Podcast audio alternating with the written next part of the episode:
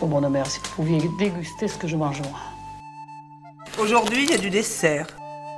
C'est quoi exactement un jus de chat? Bah, c'est un peu comme une orange pressée, mais au lieu de presser le jus de l'orange, tu fais la même chose en Je pressant. ne veux pas entendre ça. Alors bouge-toi les oreilles. Ce n'est pas à votre goût, Majesté Pourquoi vous mangez si vous n'avez pas faim? Salut la gauche, salut les matinotes. Il commence à faire un peu froid, c'est la saison des coins, des châtaignes et des champignons. Du coup, boum, retour en 1555. On va parler de confiture avec Nostradamus.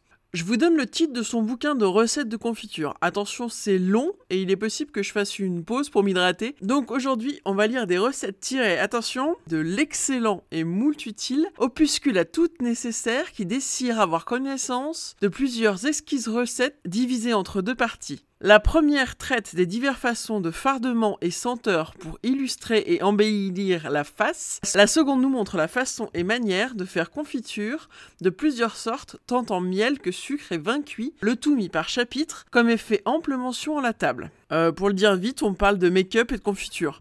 Perso, c'est exactement mon programme de l'automne. Alors, vite fait, un petit résumé sur l'histoire de la confiture. Au Moyen Âge, les confitures, c'est tout ce qui est cuit dans du sucre ou du miel, des bonbons, des fruits confits ou même des dragées. Et la confiture telle qu'on la connaît aujourd'hui est considérée comme un médicament. On appelle ça l'électuaire. Et ça sert à peu près à tout, comme le doliprane. D'ailleurs, c'est pour ça que Nostradamus écrit un livre de confiture, parce qu'il est médecin et apothicaire. Il nous livre ses recettes. La confiture médiévale doit beaucoup au monde arabe. Et on ne met pas en confiture que des fruits, mais aussi des légumes, des herbes, des épices et des fleurs. L'objectif en général, c'est de faciliter la digestion. Je commence par une recette de confiture à la chair de courge. Cueillez des courges longues ou rondes, stockez-les pendant un mois avant de les cuisiner. Détaillez la courge en tant de pièces que bon vous semblera, enlevez l'écorce par-dessus qui est fort dure et qui ne vous servira à rien. Merci Nostradamus. Coupez vos morceaux de la largeur de 4 doigts et à la longueur de 5 doigts, mais ne coupez pas vos doigts. Et mettez les morceaux dans une terrine vernissée. Saupoudrez généreusement de sel. Laissez la courge ainsi 3 ou 4 jours, car le sel attirera l'humidité superflue qui, est dans la courge. Quand elle viendra à recevoir son sucre, elle prendra plus rapidement. Nonobstant, à cab, il, faut, il ne faut aucunement que la courge chante le sel, car cela gâchera tout. Après 3 ou 4 jours, ôtez le sel et lavez dans- pendant 10 ou 12 eaux, jusqu'à temps que, qu'en la goûtant, vous ne sentiez plus le sel. Rincez votre courge, quoi. Cela fait, vous pourrez bouillir vos morceaux de courge dans une belle eau toute claire. Jetez l'eau et recommencez. Faites bouillir dans une nouvelle eau claire jusqu'à ce que vous puissiez percer la courge avec une épingle. ôtez-la du feu avec une écumoire, laissez-les égoutter dessus un linge bien blanc. Prenez du beau sucre, grosso modo 1 kg de sucre pour 1 kg de fruits, une confiture quoi. Faites fondre autant de sirop que d'eau, faites un sirop. Quand le sirop sera refroidi, ajoutez-le au morceau de courge. Le lendemain, retirez le sirop et faites bouillir de nouveau. Quand il sera refroidi, versez-le sur les morceaux de courge, recommencez 3 ou 4 fois de suite jusqu'à voir les morceaux de courge clairs et diaphanes. Grosso modo, hein, c'est de la courge confite. Moi, je trouve que c'est une recette plutôt pas mal.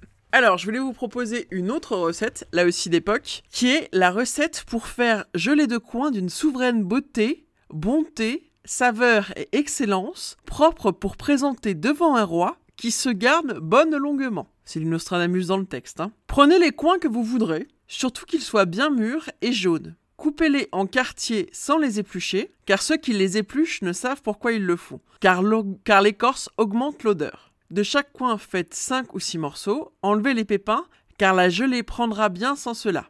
Pendant que vous les coupez, mettez-les dans une bassine pleine d'eau, car quand ils seront hachés ou coupés, s'ils ne trempaient dans l'eau, ils deviendraient noirs. Là, on sent que Nostradamus, euh, il a fait des confitures lui-même. hein. Quand ils seront hachés, vous les ferez bouillir à grande eau jusqu'à ce qu'ils soient très cuits. Et quand ils seront bien cuits, vous passerez cette eau par un linge neuf, qu'il soit épais. Vous exprimerez fortement toute décoction tant qu'il pourra se faire.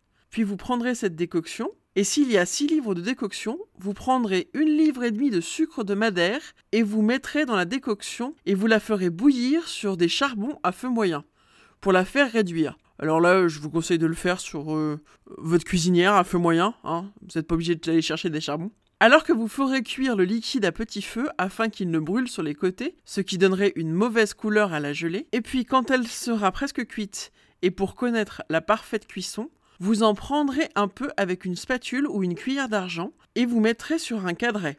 Je ne sais pas ce que c'est. Et quand il sera froid, si vous voyez que la goutte qui tombe est ronde, c'est qu'elle est cuite. Et vous l'ôterez du feu, exactement comme un caramel aujourd'hui. Vous attendrez que l'écume se repose, et puis encore tout chaud, vous mettrez la gelée dans des boîtes de bois ou de verre. La couleur sera diaphane et ressemblera à un rubis oriental, tant la couleur sera excellente et la saveur si grande que l'on peut en donner aux malades et à ceux qui sont sains. Moi perso, elle me tente vraiment cette recette de confiture de coin, mais j'aime beaucoup ça les coins. Voilà voilà, donc euh, à tous au fourneau. La prochaine fois, je vous parlerai peut-être de sa recette de filtre d'amour, mais pour les ingrédients, on oublie les courges et les coins, va falloir se lever avant 7 heures parce qu'il faut des mandragores, des pastoureaux, de l'ombre gris, etc.